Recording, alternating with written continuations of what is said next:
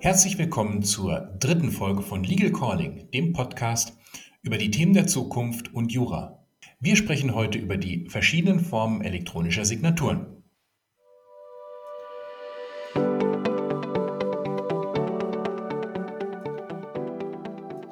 Und damit moin nach Hamburg. Wie geht's dir, Anneliese? Moin Christian, gut geht's. Wie geht's dir? Alles wunderbar hier in Düsseldorf. Ist ein bisschen früh, aber daran äh, gewöhnen wir uns ja mittlerweile. Ähm, an alle Zuhörer, wir nehmen übrigens äh, immer morgens ab 7 Uhr auf, deswegen äh, sind wir immer noch mit einer Tasse Kaffee hier unterwegs. Aber das machen wir natürlich gerne, es läuft super. Wir haben die letzte Folge mit dem äh, grandiosen Cliffhanger beendet, dass es mehrere Arten der äh, elektronischen Signatur gibt. Einige davon halten die gesetzlich vorgegebene Schriftform für Mietverträge auch ein. Wir haben uns letzte Woche über die einfache elektronische Signatur unterhalten und über den ganz normalen Scan.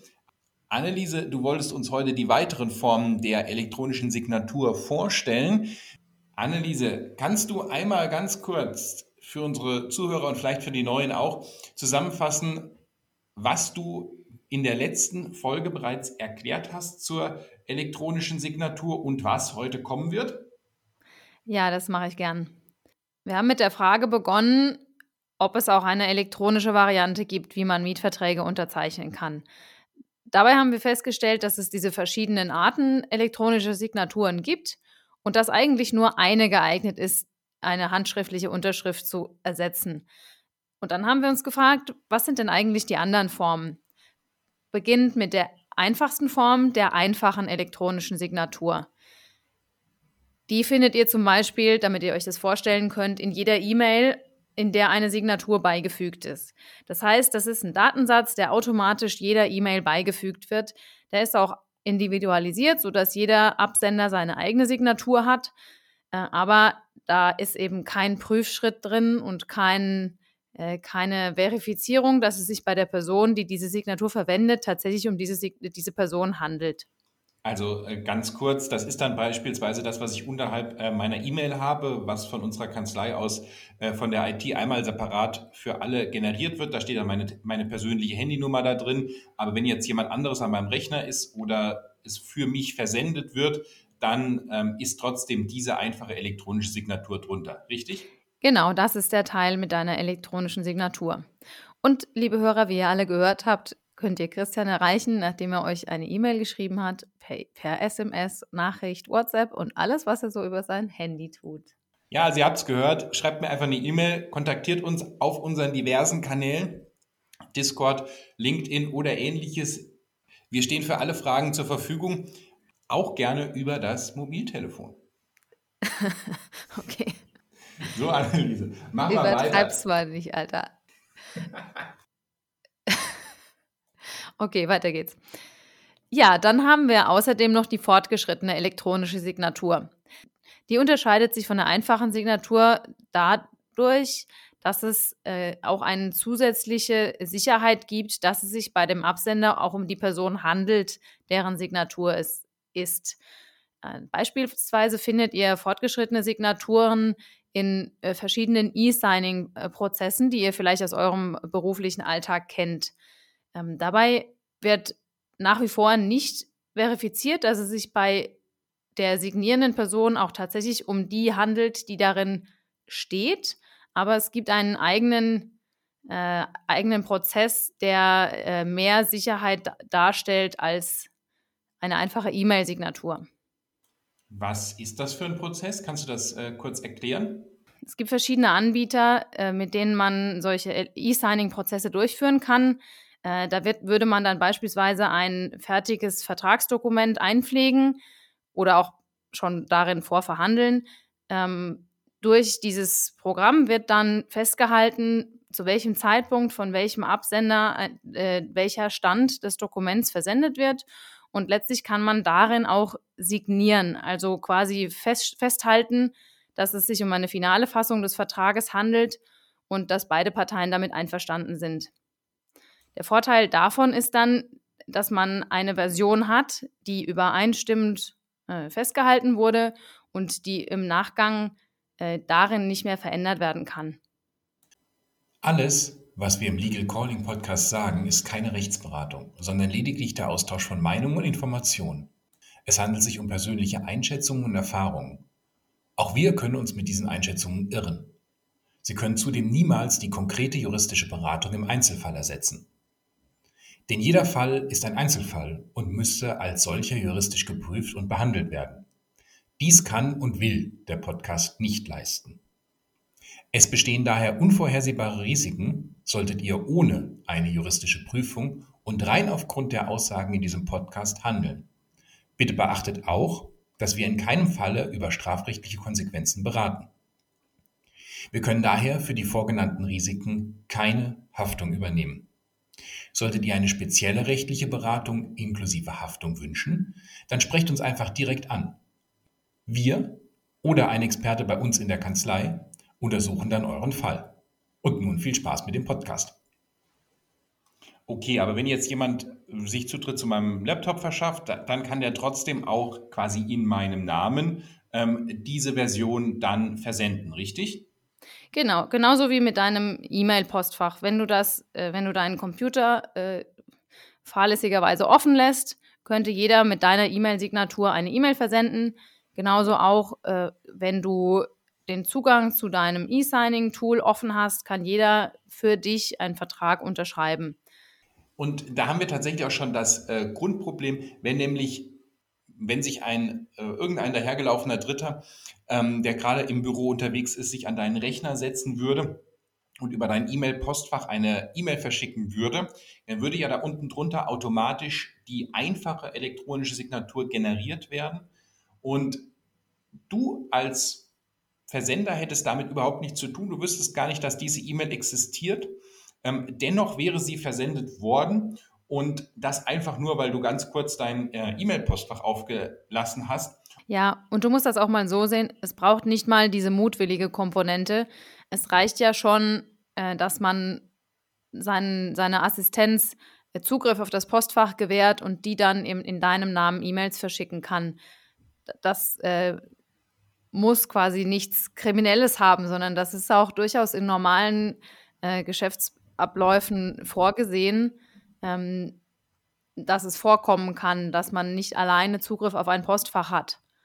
Oder wir kennen das ja alle. Wir haben einen äh, Entwurf von einer E-Mail gemacht, äh, den schieben wir in die Entwürfe und drücken aus Versehen auf Senden und zack ist er raus. Gut, das ist aber ein anderes rechtliches Problem. Ich glaube, damit möchtest du heute niemanden langweilen, Christian. Nein, damit möchte ich nicht anfangen. Keine Sorge. Okay, dann machen wir mit der nächsten Form der Schriftform weiter, der fortgeschrittenen elektronischen Signatur. Ja, danke auch für deinen freudschen, freudschen Versprecher an dieser Stelle. Ähm, tatsächlich ist die qualifizierte elektronische Signatur nämlich die einzige Signatur, die das Schriftformerfordernis ersetzen kann.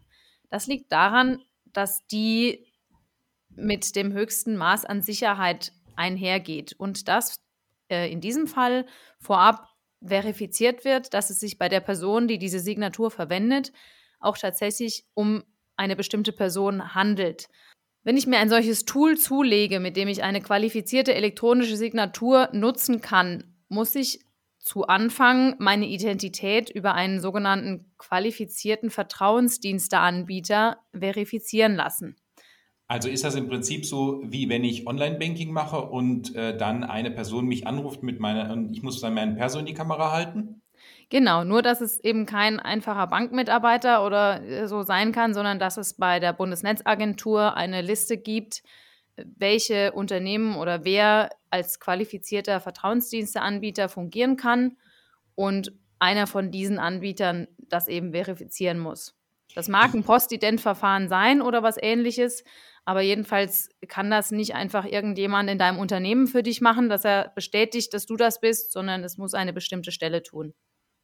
Ich wollte ja, ich, äh, ich muss dazu sagen, ich bin seit, äh, seit zwei Wochen bin ich jetzt bei, bei Coinbase angemeldet und äh, da wollte ich auch so ein, äh, Post, äh, so ein Ident-Verfahren machen und ich habe wirklich, es hat zwei Wochen gedauert, ähm, nochmal zusätzlich, bis überhaupt ich einen Slot bekommen habe, wo ich mich bei diesem äh, Identifikation, bei dieser Identifikations-App melden konnte, damit die mich endlich verifizieren können. Es gab keinen Timeslot vorher. Es ist echt irre im Moment.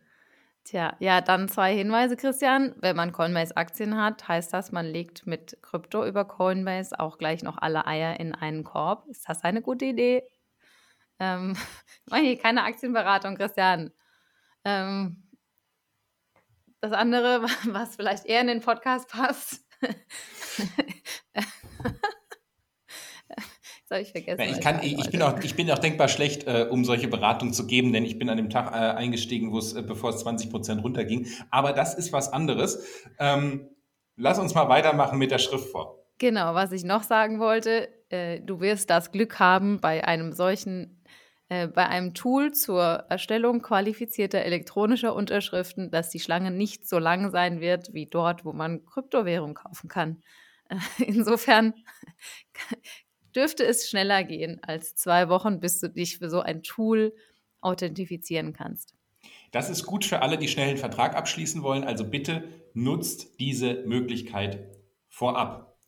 Also die Möglichkeit, äh, sich so ein, so ein Tool zuzulegen und sich zu authentifizieren. Wenn ihr das einmal habt, könnt ihr das wieder nutzen. Ähm, für Anwälte beispielsweise gibt es eine besondere Form, im Rahmen des elektronischen äh, Anwaltspostfachs. Neben der, neben der ursprünglichen Identifizierung der Person äh, gibt es außerdem äh, dann eine, äh, eine Authentifizierung für jedes Mal der Verwendung der Signatur mittels eines Tokens und eines Pins, sodass quasi mehrere individuelle Komponenten abgefragt werden, ähm, die, die kein, auf die kein dritter Zugriff haben sollte. Das heißt, ich habe eine persönliche Karte, die ich dann immer in das Lesegerät einführen muss, äh, um überhaupt den PIN eingeben zu können und einen persönlichen PIN. Den PIN darf ich niemandem, niemandem verraten und die Karte muss ich immer bei mir führen. Damit soll sichergestellt sein, dass wenn ich ein Dokument unterschreibe mit diesem, äh, mit diesem Unterschriftsprozess, dass es auch tatsächlich von mir stammt. Das ist für uns Anwälte jetzt relevant, aber bei einem normalen ähm, Anbieter, da habe ich ja keine Karte, die dabei ist. Ähm, wie funktioniert das dort, wenn ich tatsächlich was unterschreibe? Ruft mich dann jedes Mal ein Mitarbeiter von einem äh, Identverfahren an und guckt, ob ich wirklich in diesem Moment am Handy bin oder am Tablet oder wie läuft das ab? Soweit mir das bekannt ist, wirst du nicht jedes Mal angerufen. Du musst dich einmal am Anfang identifizieren äh, mit Ausweis in die Kamera halten und so weiter und so fort. Äh, und dann hast du in, äh, zu, deinem, zu deinem Account hinterlegt bestimmte äh, andere Sicherheitsmechanismen, wie beispielsweise einen PIN. Vermutlich gibt es auch welche, wo du einen Sicherheitstoken hast, aber das ist immer umständlich, weil das nicht so kurzfristig umsetzbar ist. Äh, jedenfalls wird es dann immer Möglichkeiten geben, wie man noch ver verifizieren kann, dass es sich tatsächlich also, dass du dich tatsächlich mit deinen persönlichen Zugangsdaten einloggst, sodass sichergestellt ist, dass es auch deine Unterschrift ist, die unter einem bestimmten Dokument landet. Also im Prinzip äh, wie bei anderen Sachen oder auch wie beim Online-Banking auch per Fingerabdruck, per äh, Gesichtserkennung oder per PIN, je nach äh, dem, was man da eben eingestellt hat. Richtig? Genau. Und das Programm erstellt dann auch immer ein Zertifikat über das, was passiert ist, sodass ein Nachweis besteht, dass tatsächlich diese äh, Sicherheitsmechanismen abgefragt wurden und dass du tatsächlich du bist. Also da habe ich das ähm, wie folgt verstanden. Eine einfache elektronische Signatur ist beispielsweise das, was unterhalb meiner E-Mail hängt. Ähm, da gibt es überhaupt keine Verifikation, ob ich es persönlich abgeschickt habe oder irgendein anderer. Ähm, das heißt, das ist sehr, sehr unsicher. Dann gibt es die fortgeschrittene elektronische Signatur, wo es zumindest ein Zwei-Komponenten-Sicherheitssystem gibt, wo aber auch noch nicht abgefragt wird, ob ich tatsächlich derjenige bin, der das versendet. Und nur bei der qualifizierten elektronischen Signatur wird am Anfang meine Identität festgestellt und dann mit einem Zwei-Wege-Sicherheitssystem über die Abfrage von einer PIN oder meinen Fingerabdruck oder meine Gesichtserkennung oder ähnliches ähm, nochmal verifiziert, dass ich tatsächlich derjenige bin, der das Dokument unterzeichnet. Richtig? Genau. Das äh, klingt alles sehr logisch. Das bedeutet allerdings auch, dass einfach nur die Verwendung eines elektronischen Signaturprogrammes nicht zweifelsfrei bedeutet, dass auch alle Voraussetzungen für die qualifizierte elektronische Signatur eingehalten sind. Ihr könnt euch mal als Faustformel merken, ähm, wenn ihr nie erklären musstet und nie identifiziert wurdet vorher, dann kann es eigentlich keine qualifizierte elektronische Signatur sein. Ja, genau. Und viele der Anbieter auf dem Markt bieten tatsächlich verschiedene Module an für ihr Tool, mit denen man entweder fortgeschrittene oder qualifizierte Signaturen einrichten kann und verwenden kann. Ihr solltet also bei der Auswahl genau darauf achten, welches Modul ihr wählt und was genau ihr damit bezwecken wollt. Wo immer ihr also ein Schriftformerfordernis habt und wisst, dass ihr das damit bedienen müsst, solltet ihr äh, darauf achten, dass ihr eine, einen Anbieter wählt und ein Modul dieses Anbieters, das eine qualifizierte elektronische Signatur anbietet. Okay, jetzt wo wir das äh, so schön erklärt haben, sag mal, warum gibt es eigentlich diese Schriftform und diese ganzen ähm, Herausforderungen, bis man sie eingehalten hat? Das scheint mir doch alles relativ kompliziert zu sein. Ja, das mag kompliziert klingen, aber das dient alles dem Schutz der Person, die etwas unterschreiben muss. Wir haben Schriftformerfordernisse nicht, nicht besonders häufig im deutschen Recht äh, und meistens haben wir sie dann, wenn es um besonders, äh, um, wenn es um Verträge mit besonderem Einfluss auf das Leben oder die Finanzen oder die Umstände der unterschreibenden Person geht. Also beispielsweise, wenn ich ein Haus äh, erwerben möchte, muss ich, beim, muss ich so, zum Beispiel sogar zum Notar gehen. Auch wenn ich ein Darlehen haben möchte, kann es sein, dass es ein Schriftformerfordernis gibt. Das bedeutet also, dass die Unterschrift eine Warnfunktion hat, äh, dass damit auch nachgewiesen werden können soll, dass ich das tatsächlich wollte. Und es hat auch eine gewisse, einen gewissen Übereilungsschutz, weil ich nicht einfach so irgendwas unterschreibe. Genauso ist es dann auch mit den elektronischen Signaturen. Wenn ich, wenn ich die Hürde einer qualifizierten elektronischen Signatur habe, werde ich vielleicht nicht so einfach Dinge einfach unterschreiben, wie wenn ich per E-Mail antworten muss, ja klar, machen wir so. Ähm, das passiert tatsächlich sogar etwas häufiger, als man denkt, äh, dass Leute äh, einfach per E-Mail Verträge über mehrere hunderttausend Euro gerade am Bau auslösen ähm, und die dann irgendwann zurückrufen müssen und dadurch natürlich erhebliche Schadensersatzforderungen ähm, entstehen. Das soll durch die gesetzliche Schriftform ähm, und die verschiedenen elektronischen Signaturen, die diese ersetzen kann, eben ähm, verhindert werden. Der Gesetzgeber hat sich Folgendes dabei gedacht. Er hat gedacht, jedes Mal, wenn ihr mit Finanzen zu tun habt oder mit wesentlichen Entscheidungen, dann müsst ihr ähm, eine gewisse Form einhalten, um euch eben selbst zu schützen. Der Gesetzgeber hat aber auch gedacht, dass die wahrscheinlich wichtigste Entscheidung in eurem Leben, zumindest was die Finanzen angeht, die Immobilie ist, weil regelmäßig ist das die größte Ausgabe, die man in seinem normalen Leben tätigt. Und deswegen müsst ihr beim Kauf einer Immobilie sogar zum Notar gehen. Der Notar kommt immer dann ins Spiel, wenn etwas so wichtig ist, dass es im Prinzip eure, euer gesamtes Leben ähm, verändern kann. Ihr kennt das bei der Gründung von einem Unternehmen beispielsweise, da müsst ihr zum Notar gehen, wenn ihr eine GmbH haben wollt. Und so ist das bei der Immobilie auch. Der Notar wird euch dann beraten und neutral ähm, und das gesamte Dokument vorlesen. Das dient einfach dem Schutz und dient auch dazu, dass ihr nochmal Fragen stellen könnt, wenn ihr an einer Stelle ähm, in dem Vertrag, beispielsweise zu einer Immobilie, irgendwas nicht verstanden habt. Wir spannen mal den Bogen zu den Mietverträgen ganz am Anfang. Denn unsere Ausgangsfrage in der letzten Folge war oder unser Ausgangsproblem war, ähm, wie kann ich ein Hub sicher anmieten? Und da gilt, ein Mietvertrag, der über ein Jahr Festlaufzeit hat, bindet euch. Er bindet euch nicht so sehr, wie als wenn ihr das kaufen würdet, aber er bindet euch in einer gewissen Weise und deswegen muss er schriftlich abgeschlossen sein und die Schriftform wahren. Neben den Schutzfunktionen, die du, Anneliese, gerade gesagt hast, kommt bei dem Mietvertrag noch hinzu, dass er auch den Erwerber eines, einer Immobilie schützen soll. Wir hatten das letzte Folge schon mal besprochen und ich möchte es nur mal ganz kurz anreißen, weil das nicht alle wissen. Also wenn ich eine Immobilie erwerbe, trete ich automatisch in alle Mietverträge ein. Kauf bricht nicht Miete. Damals übrigens, als das äh, ins Gesetz reinkam, wurde darüber diskutiert ob es ein sogenanntes Mietrechtsgrundbuch geben soll. Also ein Grundbuch, ein öffentliches Register, in dem alle Mietverträge und alle Änderungen zu Mietverträgen tatsächlich nachgewiesen werden müssen.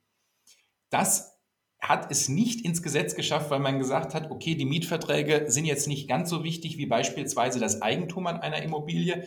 Ähm, dafür gibt es tatsächlich so ein öffentliches Register, das Grundbuch. Ähm, aber es hat dann wenigstens dieses Schriftformerfordernis ins Gesetz geschafft und deswegen ist es auch für uns Juristen so unglaublich wichtig, dass es eben eingehalten wird. Ja, spannend. Das wusstest du auch nicht, oder? Dass es eigentlich mal ein, Mietrechtsgrundbuch geben sollte? Nee, tatsächlich wusste ich das auch nicht. Äh, aber der Datenschützerin in mir würden sich auch sämtliche Fußnägel hochrollen bei der Vorstellung, dass alle Mieterdaten in einem öffentlichen Register stehen. Also stell dir vor, du persönlich mit deiner Wohnungsmiete stehst in irgendeinem Register mitsamt deiner Adresse, deiner Telefonnummer. Ja, also was das für Probleme auslösen kann, das, das ist dann aber auch Thema für eine weitere Folge tatsächlich. Ähm, das schaffen wir heute nicht mehr. Aber 1900, als unser Gesetz äh, gemacht wurde, war das tatsächlich äh, in der Diskussion. Ja, vermutlich gab es da noch nicht sowas wie Datenschutz und so. Äh, nicht so wie heute zumindest. Ja, und mit dem Hintergrundwissen kann man vielleicht auch ein bisschen besser verstehen, warum gerade bei Mietverträgen diese Schriftform so unglaublich wichtig ist und warum wir immer so darauf pochen, dass sie eingehalten wird.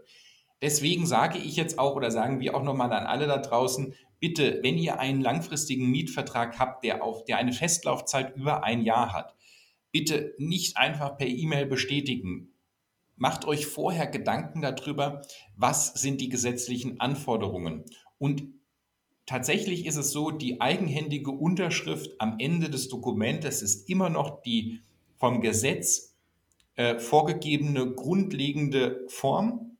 Man kann sie durch eine elektronische Signatur ersetzen, aber nur dann, wenn diese elektronische Signatur eine qualifizierte elektronische Signatur ist, bei der man vorher gewisse Authentifizierungsprozesse durchlaufen muss. Also bitte nicht einfach irgendein Programm öffnen, unterschreiben oder mit einer, im schlimmsten Fall eine E-Mail, ja, okay, rüberschreiben, sondern euch vorher informieren, was braucht ihr und was leistet das Programm, was ihr gerade habt und welch, vor allen Dingen, welches Modul dieses Programmes habt ihr auch tatsächlich gebucht.